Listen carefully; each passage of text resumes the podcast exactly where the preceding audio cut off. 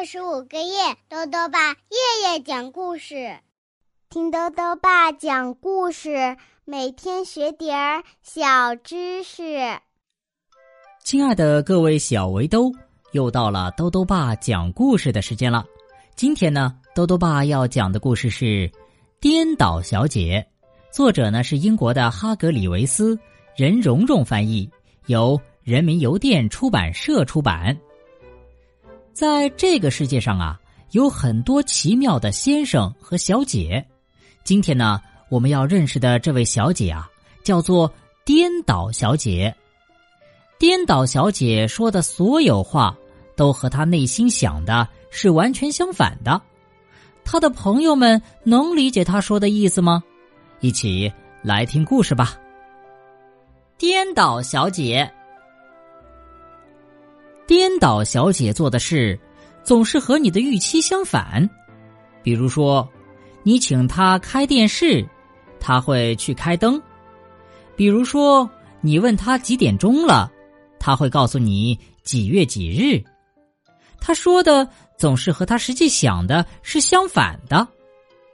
但是，请注意，这也不全是她的错，可能因为她住在混乱王国。那里所有的一切都那么颠三倒四，混乱的你都搞不清自己从哪儿来，要到哪儿去。混乱王国的人会说：“从哪儿去到哪儿来？”哎呀，混乱王国真是一个奇怪的地方。那里的蠕虫不生活在地洞里，而是住在树上。鸟儿们却生活在地洞里。如果你想买面包，你不能去面包店，而要去肉店。面包店里则卖香蕉。一天早晨，颠倒小姐正在吃早饭，吃的是烤牛肉和约克郡布丁。这时传来一阵敲门声。一开始，颠倒小姐没听见。因为那声音听起来并不像敲门，倒像是轻轻敲手指的声音，哒，哒，哒。最后啊，他总算听见了，走过去看究竟是谁。他打开了门，你好，一个小小的声音说。颠倒小姐把头低下来，再低下来，才发现啊。站在自己面前的是小小先生。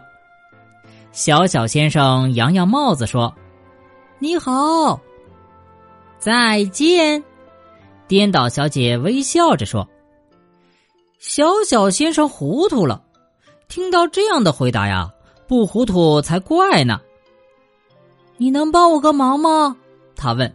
“当然不能。”颠倒小姐微笑着说。哦天哪！小小先生说：“我迷路了。”哦，这样啊！颠倒小姐说：“很高兴认识你，迷路先生。”不不，小小先生说：“我想找一个叫颠倒小姐的人。”啊，你就是！颠倒小姐笑着说：“我有一封信要给他。”小小先生说。哦，糟糕！颠倒小姐回答：“我没收到过任何电话。”哎呀，我想我得走了。小小先生被弄糊涂了。再见吧。你好，颠倒小姐说着就关上了门。小小先生摇着头回了家。这封信啊，是快乐先生写的。他想请颠倒小姐参加他的生日聚会。快乐先生从没见过颠倒小姐，不过他听说过她的事儿，心想如果她能加入聚会，气氛一定很好。聚会时间是三月十四日星期二下午三点钟。三月十三日星期一下午两点钟。颠倒小姐就来到快乐先生家，敲了敲门。圣诞快乐！颠倒小姐说着，就给快乐先生塞礼物。快乐先生疑惑的问：“啊，你你你是谁啊？”“我是阳光小姐。”颠倒小姐回答。“不，你不是。”快乐先生说：“我认识阳光小姐，她一点也不像你。”说完，他停下来想了想。“哦。”他笑了起来，我知道你是谁了，你是颠倒小姐，对吗？我听说啊，你说的总是和你想的是相反的。你进来吧，快乐先生说。不，谢谢，颠倒小姐笑着说。快乐先生带他来到了客厅。哎呀，真是一个可怕的房间，颠倒小姐说。快乐先生咧开嘴笑了，他明白了，他听说过的有关颠倒小姐的事情都是真的。你想来杯茶吗？快乐先生问。我最不喜欢的就是他了，颠倒小姐说。快乐先生又咧嘴笑了，接着把茶壶放在了炉子上。喝完茶，快乐先生带颠倒小姐去看他的朋友们。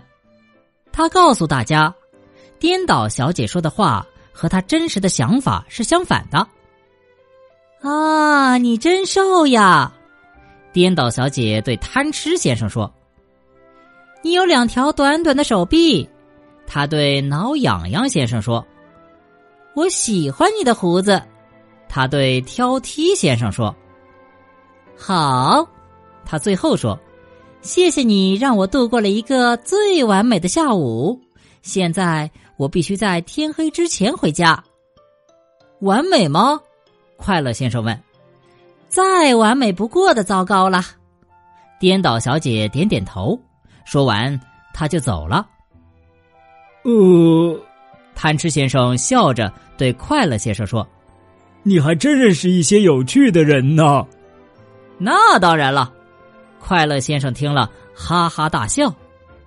你当然是认识一些有趣的人，贪吃先生说。快乐先生咧嘴一笑，往家走去。快乐先生回到家，想起颠倒小姐送给他的礼物，一定是生日礼物吧？他迅速的打开包裹，里面果然是一件礼物，还有一张卡片。他迫不及待的打开了它，卡片上写着：“每年的今天都这么倒霉。”还有，你想知道礼物是什么吗？那是一双袜子。哦，确切来说，这袜子还不是一双，一只袜子是白的，另一只是黑的。好了，现在呀，颠倒小姐一定会说。这个故事开始了。好了，小围兜，今天的故事到这里啊就讲完了。最后呢，又到了我们的小知识环节。今天啊，兜兜爸要讲的问题是：蚂蚁为什么排着队走路呢？兜兜爸告诉你呀，当一只负责侦查的蚂蚁找到食物时，它就会标记出自己的行进路线，用来告诉其他工蚁食物所在。这是怎么做到的呢？原来啊，蚂蚁的肛门和腿上长着一种特殊腺体，能够分泌出少量的特殊化学物质。侦察蚂蚁一路走一路分泌，而工蚁的触角上有非常灵敏的气味感受器，能够准确识别出这些信息。所以呢，他们就会排着整齐的队伍，沿着这条路线走下去，直到找到食物。豆豆爸还想问问小围兜，你能像颠倒小姐一样说一句颠倒的话吗？如果想要告诉豆豆爸，就到微信里来留言吧。要记得豆豆爸的公众号哦，查询“豆豆爸讲故事”这六个字就能找到啦。好啦，我们明天再见。